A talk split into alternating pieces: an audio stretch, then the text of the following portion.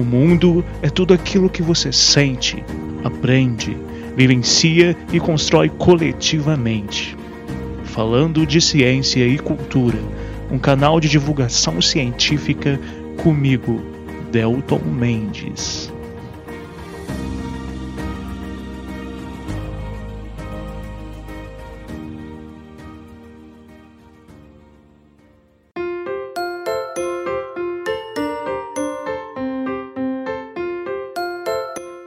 Sou o Delton Mendes e eu sempre quis ter uma Kombi, mas nunca tive coragem de ter uma. e eu sou Thaís e eu tenho alma livre.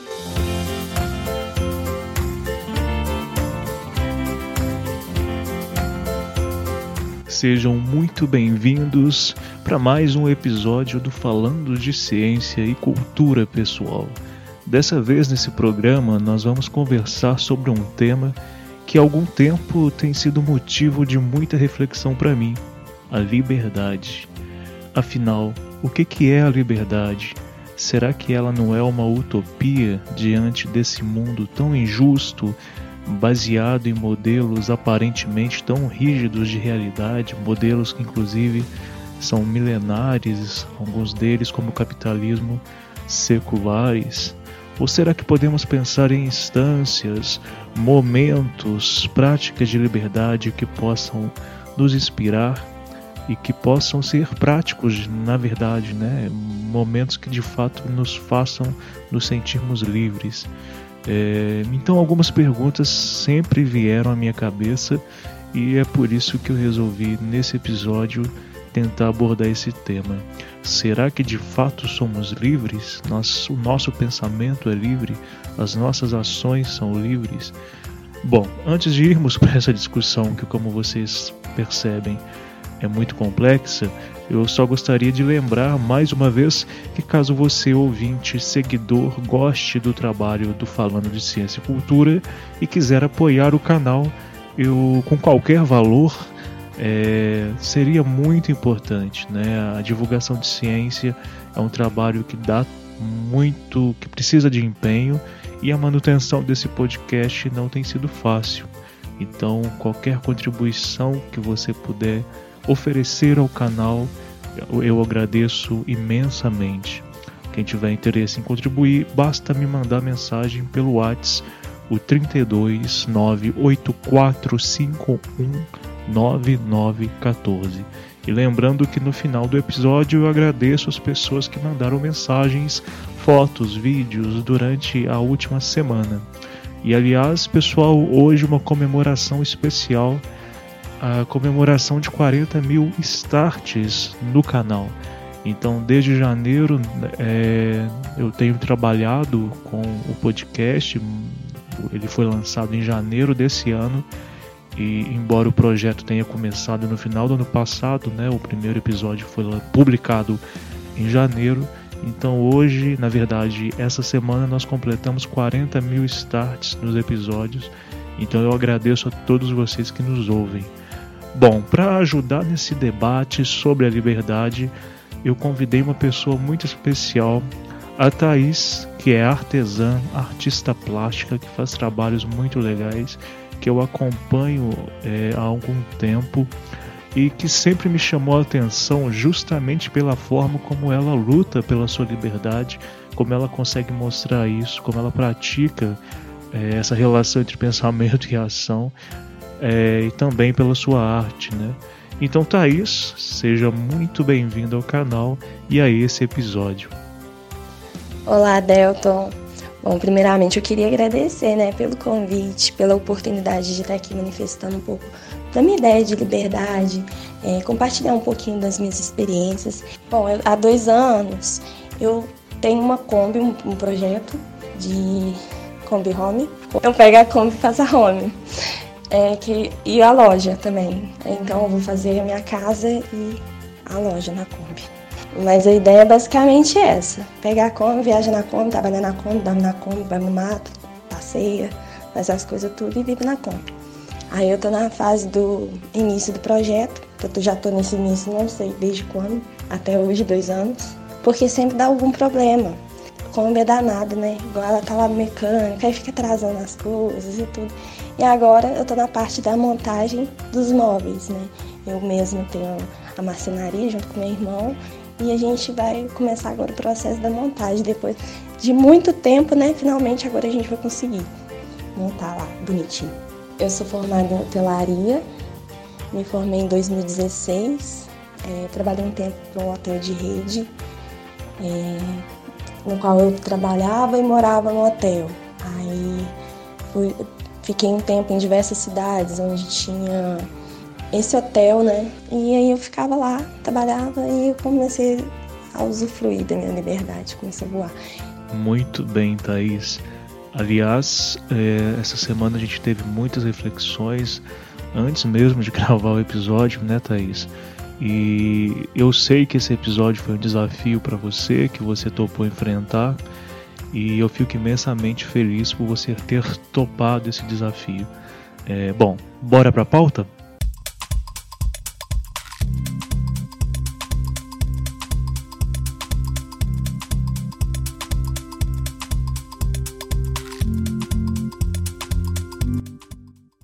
Liberdade, segundo o dicionário, é o direito de uma pessoa de agir segundo a sua vontade, condição de homem livre, modo de proceder com desprendimento das convenções sociais.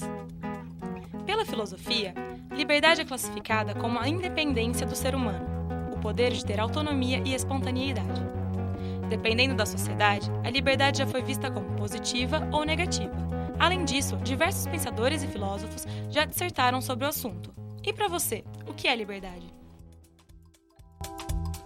A liberdade é um conceito que, de uma forma ou outra, já passou pela cabeça de todos nós em alguma fase da nossa vida.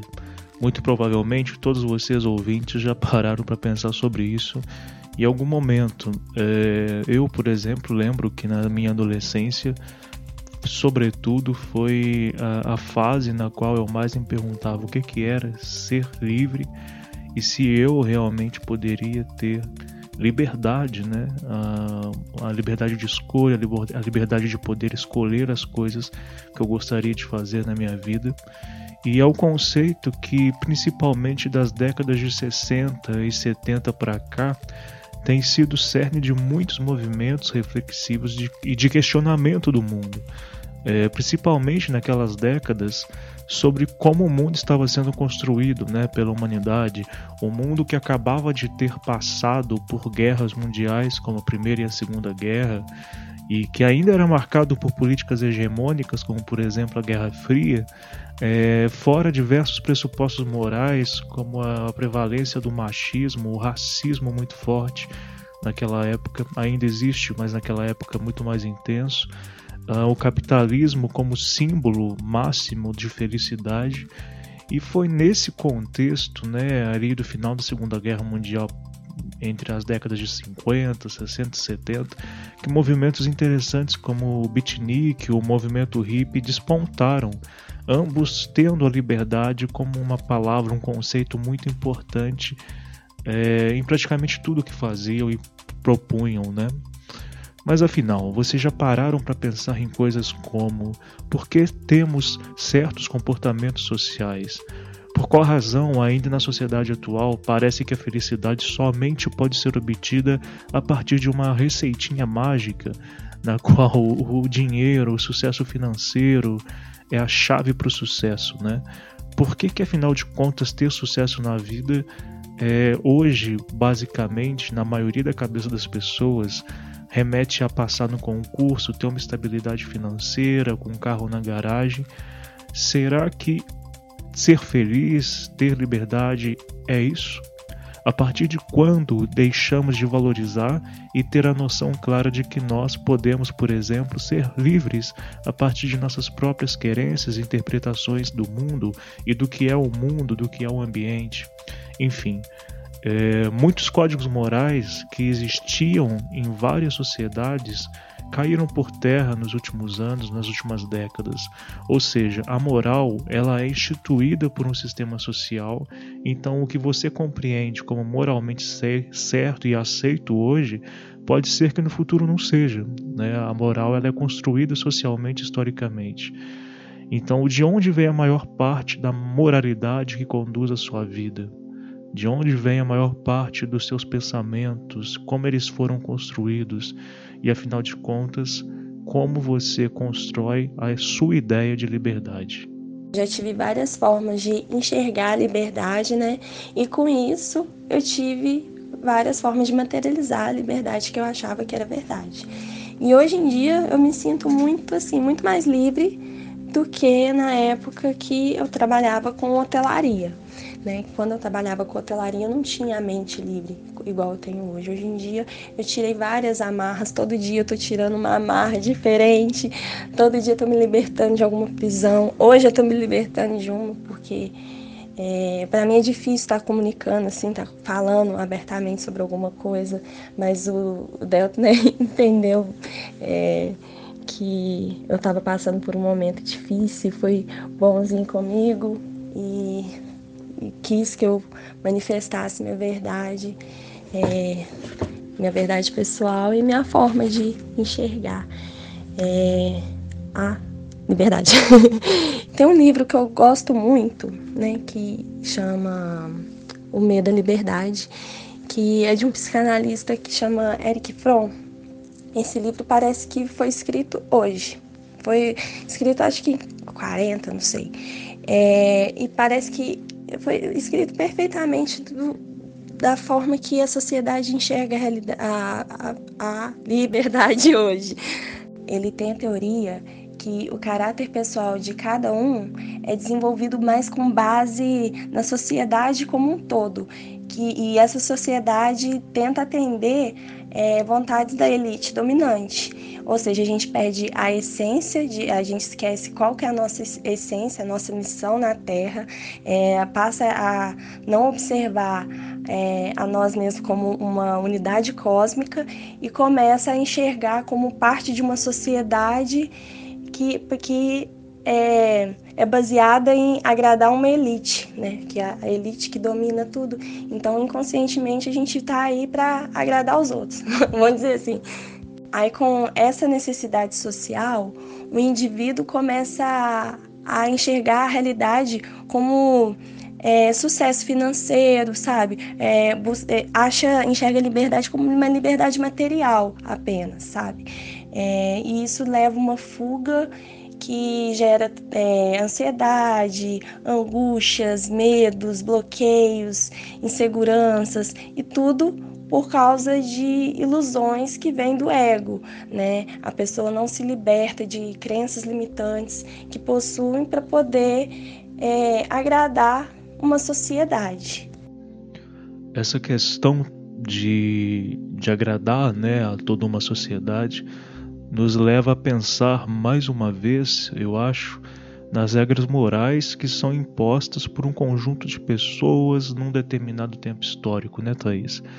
É, é, importante lembrar que nós não nascemos com as compreensões morais culturais que nós temos hoje, né? Nós herdamos tudo isso da sociedade na qual estamos e na sociedade na qual fomos construídos. Por exemplo, nessa sociedade do agora, que é extremamente uma sociedade da agonia, as pessoas cada vez mais estão atribuladas com o trabalho, muitas vezes trabalhando em dois empregos, lutando 10, 12 horas por dia para conseguir manter um essencial, entre aspas, ecológico que qualquer ser vivo precisa, que é se alimentar, morar, ter proteção, né? E quando paramos para fazer as contas, por exemplo, sobre o valor do salário mínimo, ele sequer muitas vezes dá para pagar a conta de um aluguel. No caso de quem tem família, por exemplo, imagina pagar aluguel, compras do mês, gás, luz, água, educação, saúde, tudo isso com cerca de mil reais. E isso nos faz pensar: é, ok, sabemos de tudo isso, mas como mudar? O que pode ser feito para transformar essa situação? É, algumas ideias, conceitos têm sido discutidos na atualidade numa dinâmica bem legal, inclusive como o decrescimento, o desenvolvimento leve, a ecologia profunda, até mesmo a alfabetização ecológica, ou seja, no caso do decrescimento, por exemplo, como que nós podemos pensar numa maneira, mesmo que particular, de reduzirmos os, nossos, os custos de nossos hábitos de vida? Quanto gastamos por mês, quanto lixo a gente gera, é, quanto gastamos e com que, afinal de, conta, afinal de contas, gastamos. Será que é possível ter uma hortinha em casa, por exemplo, ter os seus legumes, diminuir os gastos então uh, com esses alimentos, ter uma alimentação mais saudável? Será que é possível deixar de ter um carro e ter uma bicicleta, ir para o tra trabalho de bicicleta ou a pé? Como você come e o que você come? Qual o preço das coisas das quais você se alimenta? E, afinal de contas, como, quais são as coisas, o que, que é que te faz feliz? Então, é uma outra pergunta que até me faz remeter, Thais, ao que estamos conversando. É, será que é possível viver da arte, do, da nossa própria arte, e reduzir os gastos com uma casa grande, por exemplo, em contrapartida? Por exemplo, tem pessoas que pesquisas mostram que há muitas pessoas que moram em casas muito grandes, mas que não precisariam daquele espaço todo para viver. Em contrapartida, tem muitas pessoas que moram em casas muito pequenas, né, numa desigualdade social extrema.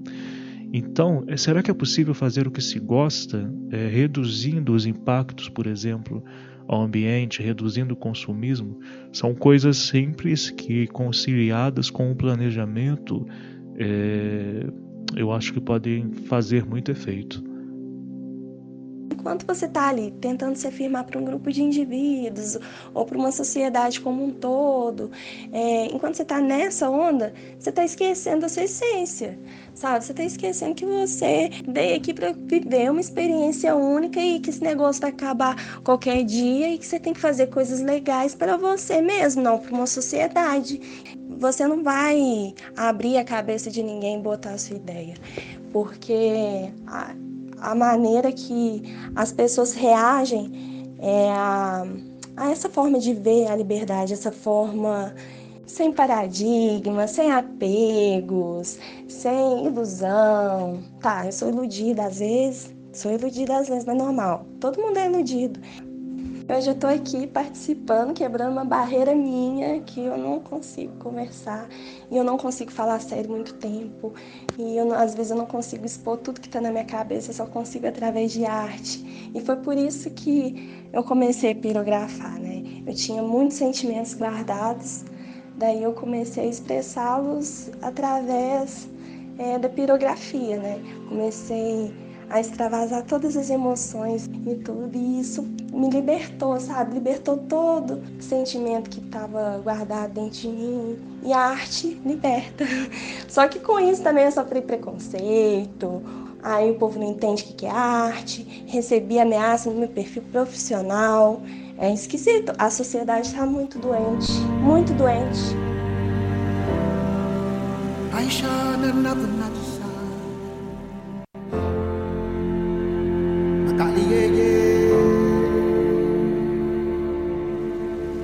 Andava muito angustiada.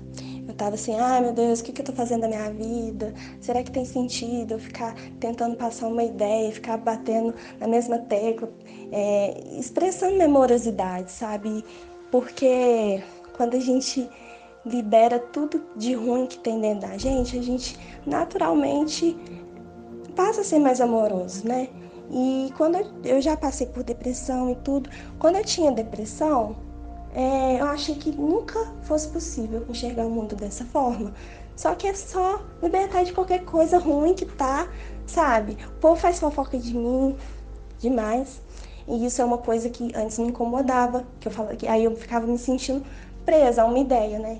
Porque uma mulher branca, né, que nunca tinha passado e vivido preconceito, aí agora eu tô vivendo essas coisas. O pessoal tá falando que é, eu dei golpe do baú no meu ex-marido, que é até meu brother, que morre de rir disso, que eu dei golpe do baú para comprar Kombi. É, um povo é muito maldoso. Que eu sou bancada, que não sei o quê. E é gente que não vê, que eu trabalho madrugada. Minha mãe fica assim, ô menina, sai desse ateliê, tá doida? Vai viver um, um pouquinho, você tá muito presa. Não vê o quanto que eu tô trabalhando. E antigamente eu perdi energia tentando provar umas coisas. Né? A gente não tem que ser preso a nada, vamos viver leve, né? A vida é leve. vamos trabalhar com o que gosta, vamos parar de falar mal dos outros, vamos viver a própria verdade e a própria liberdade. Thaís, só para o pessoal entender, a bestadinha é a sua Kombi, certo? E eu queria saber como que foi esse processo, esse processo da Kombi, é, essa a relação que eu sei que teve da sua busca, né, pela liberdade, por uma liberdade, uma liberdade que vem de um pensamento, né? Queria também, não sei, eu queria entender se teve alguma relação com alguma coisa que estava rolando na sua vida. O processo do planejamento da, da bestadinha e tudo foi uma coisa muito linda e mágica e só foi acontecendo assim. Na verdade, eu não planejei muita coisa. As coisas foram vindo, foram vindo, foram vindo quando vê, ó, tô eu aí, tô com a Kombi aí. Vamos fazer o quê? Tocar dívida, tô com a Kombi e agora vamos trabalhar. Aí já que eu tenho que trabalhar, abri o ateliê, né? Usar, usar minha arte para vender, né? As coisas. E é isso, né? Teve um determinado momento da minha vida que eu tava passando por uns trem muito doido, sabe? Que eu não tava acreditando que tava acontecendo eu tava muito nervosa, eu tava muito ansiosa, deprimida, qualquer coisa. Aí não achava solução. E na época eu era casada, né? Aí ele, o meu ex-marido falou assim: Ah, então vamos investir num, num, num, sonho, vamos dar um motivo, né, pra, pra né, levantar esse astral e tudo. Aí a gente, ah, então vamos comprar uma Kombi. Aí a gente comprou a Kombi. Só que ele sempre gostou de moto, motoclube, essas coisas, coisas, não sei o que. Aí eu sou mais da Kombi. Aí, beleza, a gente separou. Aí eu comprei a parte dele e agora eu tô aí. É basicamente isso, não tem muito o que falar, não, não tem muita história, não. É isso.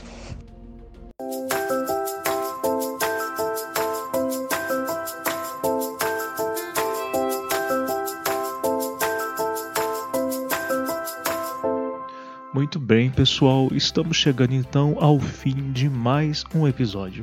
Um episódio muito enriquecedor para mim, Thaís, principalmente por poder ter compartilhado com você algumas dessas percepções. É, eu gostaria de te agradecer né, pela participação, por trazer um pouco dessas suas perspectivas de busca pelos seus ideais, que, como você disse, apesar de todas as dificuldades e preconceitos, claramente fizeram você ter uma outra visão de mundo e que fazem você ter um brilho no olhar, é uma expressão de paz mesmo, Acho que quem conversa e conhece você pessoalmente saberá do que eu estou dizendo. Mas, mas enfim, é, muito obrigado então, Thaís, pela sua participação. E pessoal, não se esqueçam de dar uma olhadinha lá no perfil dela, do Atelier Ravena, no Instagram, o arroba Atelier Ravena. Bom, Delton, mais uma vez, muito obrigada pelo convite. E quem está ouvindo também tem esse sonho de ter uma Kombi e viajar pelo mundo e ter aventuras, é, pode me procurar, mas eu não sou muito aconselhável ainda não. Porque eu ainda tô tirando as dúvidas, tô fazendo um monte de coisa errada, mas aí eu tô aprendendo, aprendendo, né? Aí quem quiser também tirar dúvida mesmo assim, tamo aí. Mas é isso. Beijo, mãe. Beijo, mãe, foi boa. É, imagina, Thaís, foi uma honra ter você aqui, o seu lugar de fala no canal.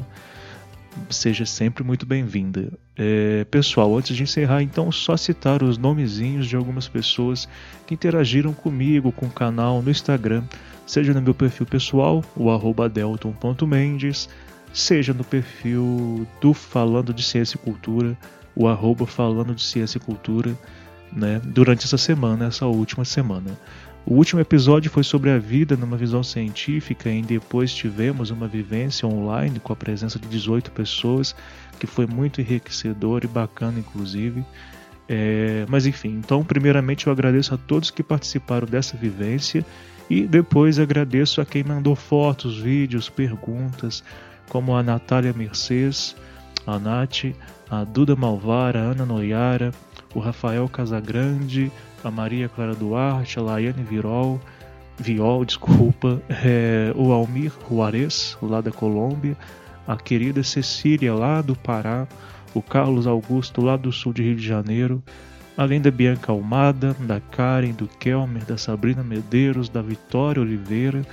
E lembrando sempre que a Clarice Lopes tem postado um textinho, né, um texto toda semana às quartas-feiras lá no Instagram do perfil, no perfil, né, do Falando de Ciência e Cultura.